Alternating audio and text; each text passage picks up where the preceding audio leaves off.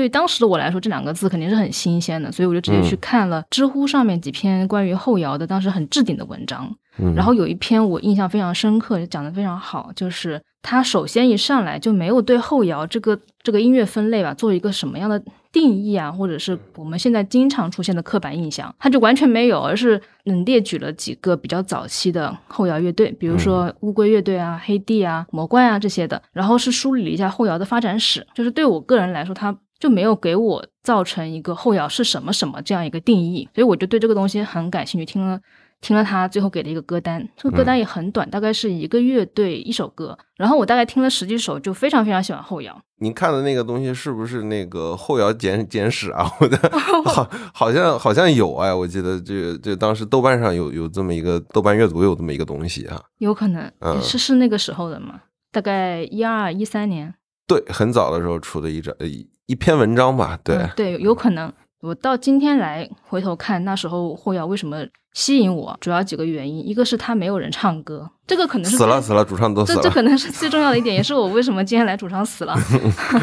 就是他没有音，没有人唱歌，就是说你不需要去关注歌词，嗯，给你的信息，那你更多的注意力就会放在音乐上。其次就是他音乐本身的就音色是很多变的，嗯，这可能对于我可能之前也是学过古典音乐，就弹过琴，对我来说是一个很新颖的东西。然后。它音色很多变，然后还有很多实验性的，就让我觉得对于耳朵来说是一个新的体验嘛。而且我我想说，我我一直在避免就定义后摇，但是我们如果利用这个可格式塔心理学，或者说是维特根斯坦说的家族相似性的话，我觉得应该没有人会否认后摇是一种跟情绪强关联的音乐。然后，所以我们今天就可以讨论一下后摇音乐、情绪和脑科学。OK。那么接下来来到我们的这个现场回顾环节啊，那么第一场呢是呃也是比较早啊，对不起啊，最近断更了很长时间啊，这个年底活比较多啊，呃九月二十四号的《血牙声波幻象二》啊，《声波幻象二》这个这场演出啊，这个只要以后大家看到《血牙声波幻象》就可以去买票，真的太棒了，就是呃当时是四组音乐人，比较让我震惊的应该是第二组上的这个音乐人哈，梁威尔用了一个。电气化的一个萨克斯风在那儿吹啊，我真的是啊，还有这种东西啊，我就之前在舞台上没有没有见过，我们先来听一下吧。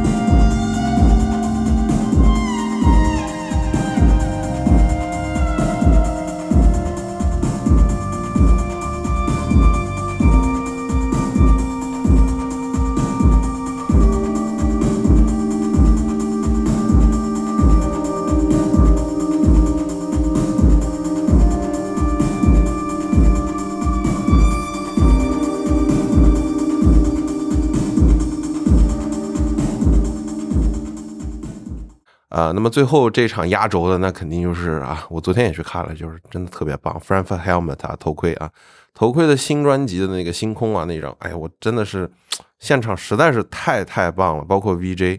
嗯，那么我们来听一下头盔这一段的这个自然率啊，两位武汉来的音乐人，现在常驻上海了啊，真的以后只要有头盔演出，那就是中国顶级电子的水准，我们来听一下 Frankfurt Helmet 这一段的自然率。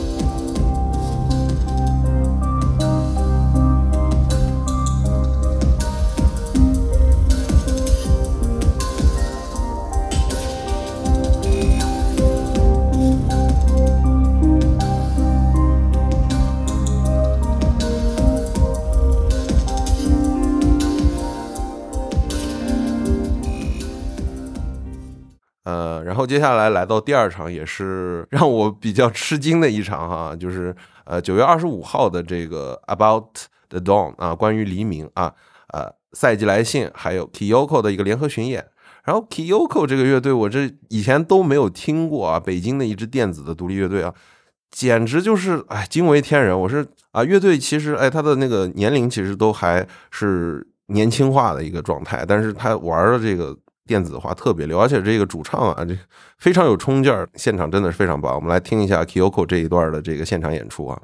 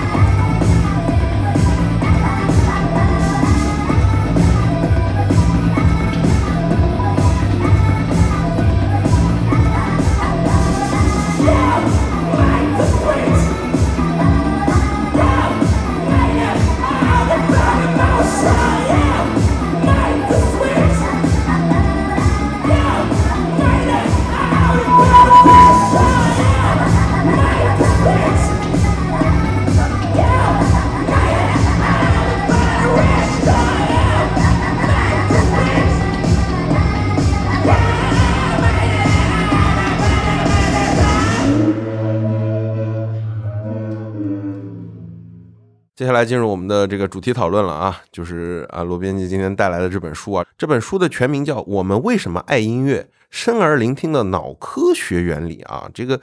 就是我我我我接触了很多的这个之前的音乐的理论类型的书啊，包括噪音啊，包括那个呃前一阵非常出名的这个二十世纪啊聆听噪音啊，就这个。书为什么说它这个东西不太一样呢？就是它跟科学原理还搭边。那这个罗编辑，你是怎么接触到这个契机去你们出版社要去做这本书？然后你在编辑过程中发现，哎，它和之前的一些啊音乐的这些理论科普的书籍有什么不同吗？嗯，我有一段时间的心路历程跟你刚刚看到这本书的书名是一样的，就是我们做这个选题之前的前期吧，是出现了一些困难。我们发现大陆。对于音乐和脑科学的讨论的图书是非常非常少的，而且这本书它原名是叫《This is your brain on music》，也就是你的音乐大脑。这本书原版。是二零零五年，就是早在将近二十年前就在美国出版了，在大陆是被埋没的。它在美国的状况是，应该是在《纽约时报》跟《环球邮报》，就是在它那个图书畅销周榜上霸榜了一年多。哦，这样，也就是有至少五十周，对吧？而且后来有陆续十几个国家就已经引进出版，然后在全球销量超过一百万的情况下，国内却一直没有引进出版。我在这个做这个选题的早期，也是带着一些困惑去探索这些问题。后来总结下来，大概有两个原因。第一个是脑科学这个这个分类，这个科学的分支，它算是生物学的吧？呃，就在国内本身就历史不够长，然后科学家们出来做科普的这个铺垫也不太够，所以总的来说，它对读者就是一种很隔。就是就是有点像那个我我们很早很早我们孔夫里的那个教魂，它其实是一本科研著作。对对对，但是看到这两个字就害怕了那种感觉啊！是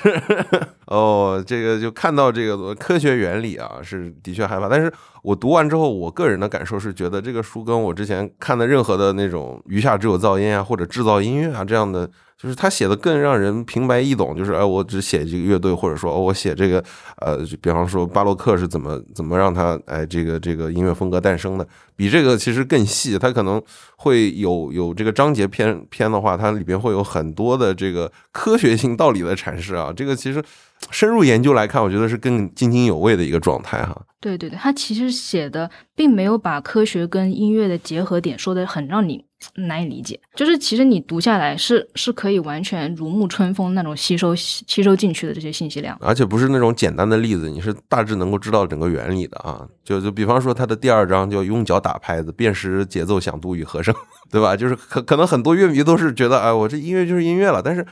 的确这个节奏响度和声很多人都不太了解，对吧？然后等到他那个原理解释清楚之后，我就哎哦，原来一下子一下子就懂了，是这么一个状态哈。哎，那那个罗编辑，你在编辑过程中，你发现这本书有哪些打破了你当时对于这个音乐的这个理解或者概念的东西吗？第一点就是我在第一次看这个原版书的时候，呃，我在书里面看到一句话，说这个哲学家贝克莱问过，一棵树在森林里倒下，但是没有人听见，那它到底发没有发出声音呢？我印象很深刻，在我们的哲学书里面是归为呃主观唯心主义，嗯，这么一个东西，而且当时应该是持否定和贬低态度的。但是这个问题其实很有意义。为什么呢？因为它可以告诉我们，在这种情况下，它确实没有发出声音，因为声音是我们大脑对于一些信息产生的心理图像，也就是我们对于声音的所有认识，最终还是要回到大脑，回到心理的这个认知神经科学上来。所以这本书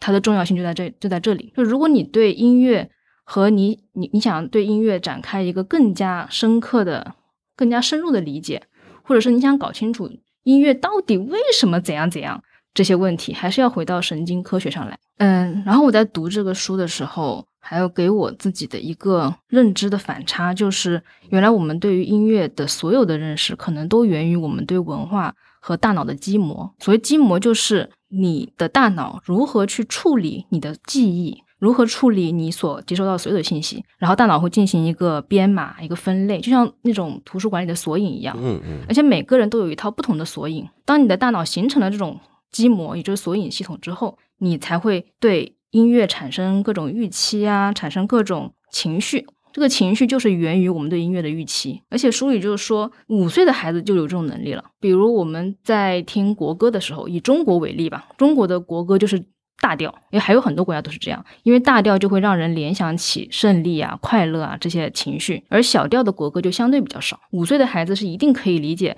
我们国歌想要给我们传达的这种情绪的。啊，我这边想念一段书里的话啊，你啊，OK，没问题。呃，书里第五十页说的啊，大多数小孩长到五岁就已经能够判断出和弦的使用是否恰当，以及这个和弦是否属于自己的本土音乐。小孩能够很轻松地感受到和弦有没有偏离标准的声音序列，就像成年人能够轻松地发现句子里的错误一样。想要做出这种判断，神经元网格就必须形成一种针对音乐结构和规则的抽象表征。这一过程根本不需要我们的意识参与，大脑就可以自行完成。大脑在人年轻的时候，会像海绵一样如饥似渴地吸收听见的每一种声音，并将这些声音融入我们的神经网格结构。大脑会从你出生开始就不断的吸收从来自外界的各种音乐元素，比如音色啊、音高啊、节奏啊、速度、响度、律动这些因素都是被大脑截取的信息源，然后大脑会形成一个你的基膜。然后我们根据情绪建构论来说呢，也就是大脑在听到一段音乐，然后这段音乐结合本地的文化特征，它好像想要让你快乐了，你就会快乐。所以这就是所谓情绪建构论说的。它可以解答音乐跟情绪的关联。然后还有一点我很震惊，就是我以为我的音乐偏好是由我的个性，或者是 哎，我觉得每个这个这个乐迷都会有这么想法，知道吗？其实不是的，其实是由你的大脑结构决定的。嗯，是的，就是由你独特的大脑结构就决定了你会喜欢什么样的声音频率啊，喜欢什么样的。音色啊，嗯因为你喜欢的就是你的大脑结构所喜欢的那个频率，让你的大脑神经元产生了比较高的放电，然后你就会开心啊，会兴奋啊。所以，我们更多的就是不是说我喜欢音乐，而是我的大脑喜欢音乐。这个是基因遗传下来的。对我，我也会经常碰到很多朋友，他就是对对节奏非常感冒，就是可能听到某一个复合节拍了什么的，哎，就觉得这个东西就是好。但是呢，他呢，只要只听一些比较那种。也不说古典乐吧，比如说 ambient 氛围音乐啊，就是没有节奏感特别强的东西，然后他就觉得哎这无聊，我说看一半我就走了。对，但还有在这本书的后半段吧，我又找到了一个可以说服我前面的那个认知的这么一章，呃，就是说我们前面不是说嘛，我们对音乐的喜好是由大脑结构决定的，这就好像有点宿命论了啊，就是好像我生下来就是我会喜欢什么音音乐已经注定了。但其实，但其实也不完全是这样。虽然说人的大脑会在更年轻的时候更更活跃，也就是说，你肯可能年轻的时候喜欢的音乐，你就会一直喜欢下去。而且你老了，可能很难改变你的音乐偏好。但是有一种情况例外，就是我们主动的去听新的音乐，然后随着你越听越多，越听越多，你就会长出新的。神神经元，就是我们主动的去改变这个现状，然后在这种情况下，我们还是可以掌握我们想要喜欢的音乐的。这就像那个什么习惯的养成啊，或者说是任何一种我们想要改变现状的时候，你所需要做的事，虽然很困难，会有一点点违背你的天意、你的 DNA，嗯嗯，但是这个时候就是展现我们能动性的时候了。所以我本人对于。二十岁以后才喜欢上后摇这件事情，是可以通过这套理论来解释的。哦，就是哎，放在自己身上原来是这样的，是吧？那你的记忆中有什么具体的这个听觉超越其他感知的这些例子吗？嗯，因为我平常在观鸟嘛，所以我有一个感觉，就是人或者是鸟，它在外貌上很可能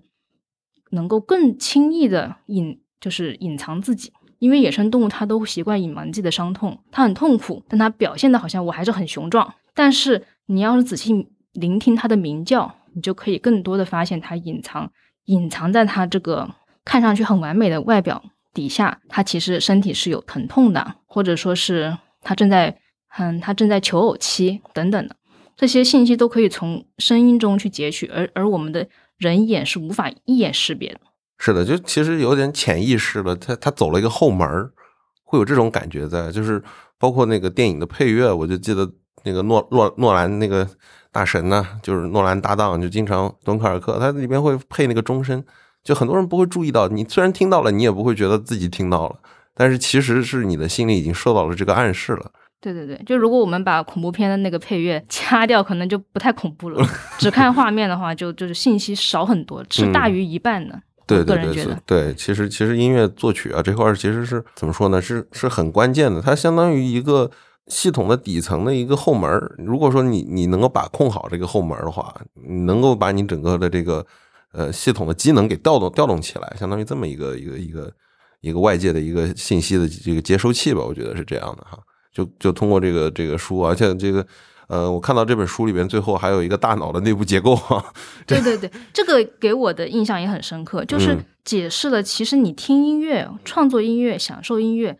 这件事情本身是会动用你大脑几乎所有部分的，嗯，而这个在我们运用其他感官的时候是很难达到这样的程度。这就是为什么，呃，比如说我们为什么听音乐的时候总喜欢律动啊？我们后摇后摇肯定会跟着摇嘛，对吧？对，是因为我们在打节拍的时候，它动用了我们的运动皮层，所以你身体就会不由自主的运动。我就写了一一句那个文案在封面上，我说这本书是献给所有天才聆听者的。嗯天才的意思说的其实并不是呃后天的那种啊，而是先天我们的大脑结构就已经具备了享受创作和就是投入音乐的这种能力，就是每个人都是天生的聆听者。哦，我个人也有这个例子在啊，就是其实刚刚这个罗罗罗编辑讲到的这个音乐，其实会调动你整个身体的这个机能的这个状态的事儿啊。就是当我游泳的时候，对吧？我那时候买了一个呃游泳的耳机，索尼的也是非常好，给听众们推荐一下那个耳机。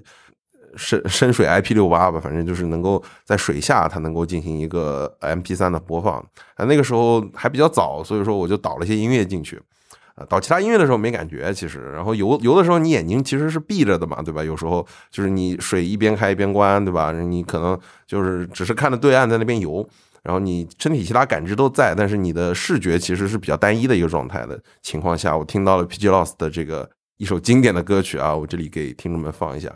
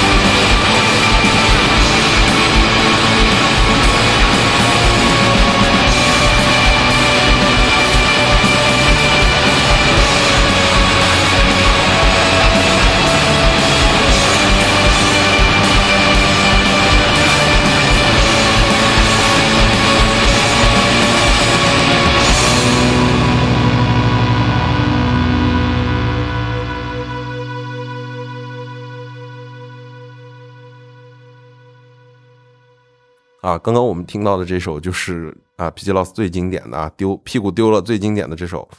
呃，卡尔杜森啊，这个也是他们自己的小城的这这个这一首歌去描述的。但是我刚听到的时候，我就一圈一圈的去游啊，这个东西就 你感觉你整个的身体机能完全被调动起来的一个状态，就是你听到了他的这个节拍，你听到他的这个整个的一个和弦，你听到他这个和声，你就你就你就完全整个人被这个音乐带着走了这么一个状态哈，就是。而且是你其他的感官其实没有，就是你的你的嗅觉、你的你的你的视觉，其实都是很单一的一个状态。你只能闻到水的味道，你只能看到前面的甬道的一个状态。然后你这个时候你的听觉是对你整个人的刺激是最大的情况下，这个其实我我我那个时候就已经不知道游了多少圈了，就游的忘了时间。我这上岸的时候还补了个票，是吧？所以说我是觉得。这个真的是音乐的魔力，就是让你的整个的身体的器官能够进行一个调动啊。我觉得我我跑步的状态可能跟你游泳很像，哦，因为我跑步也是完全把自己投入到风里面去，就是我觉得我变成了风的一部分，所以我不太会去运用其他的感官，而且我也不会去看路啊什么，就是随着风的那个流动啊，然后去跑。然后经之前经常跑步的时候听一首歌，是 W.E.G 的《Les Enfants du Paradis》。就是我，我跑步的时候，如果正好播放到这首歌，我就会突然很带劲。本来已经快要偃旗息鼓了，但是马上就可以再来两圈，再来两圈。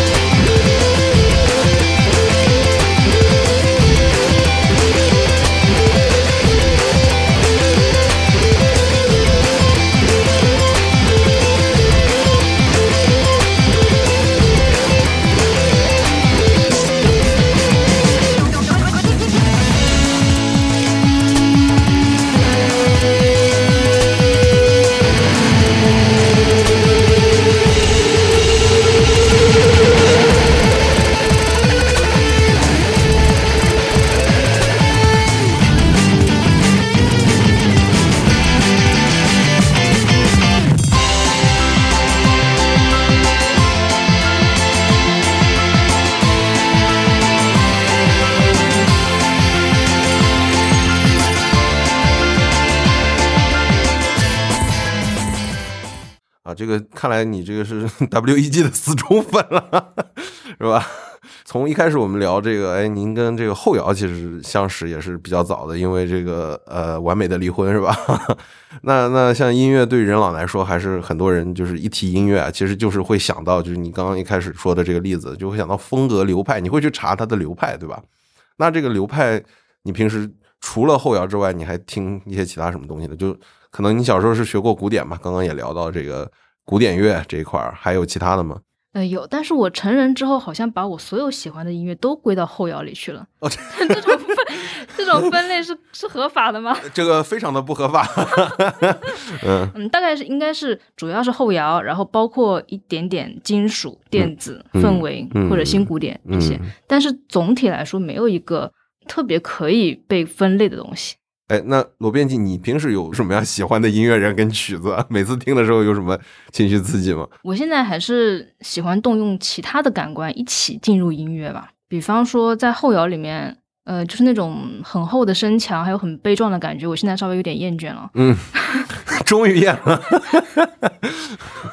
啊，嗯，我比较喜欢那种有电影感的音乐。哦，因为就好像我听一首歌就可以让我进入三 D、四 D 甚至五 D 电影的那种体验的话，那我觉得这首歌是很棒的。嗯，它可以让我脑补出情嗯情节，嗯脑补出一整个完整的故事，就好像我自己在创作一样。但是这首歌它本身还是一个主旋律，它不是电影的配乐那种那种地位，而是这首歌它本身就是主角。呃，这边写了几首，呃，比如那个 Sleep Make Waves 的嗯 It's Dark, It's Cold, It's Winter 这首歌，我每一次听都会想起那个一个陌生女人的来信那本小说。哎，你也是吗？哎，很很不是不是，我也是，我是被你这么一提，我觉得哎，他妈很配啊。因为它里面有写字的声音啊，呃，对啊，对啊，是吧？对啊。然后我每次就脑补，嗯而且那而且那本那本书也是一一封信嘛，嗯，是也是是一个对第一人称那对，个而且这个专辑封面跟那个也很配啊。啊，哦，我的天才！啊！这这期我们标题就是一一封来自陌生女人的来信啊，挺好的，挺好，非常这个这个，我觉得是画面感真的非常强的一个状态。对，另外一种情绪刺激就是可能是在现场听过歌的朋友们都体验过的，嗯因为这个有的乐队它演奏非常卖力，然后当时响度也很大，因为响度会带来这个神脑神经的的最大频率的放电嘛，所以那时候我们都会很嗨，这种时候情绪也是被放大的。有现场的话，大家还是珍惜啊。真的，Sleep Makes Waves 啊，当年这个这一首歌，真的现场演的真的太惊艳了。那我们一起来回顾当年的这个现场版啊，这首 It's Dark, It's Cold, It's Winter。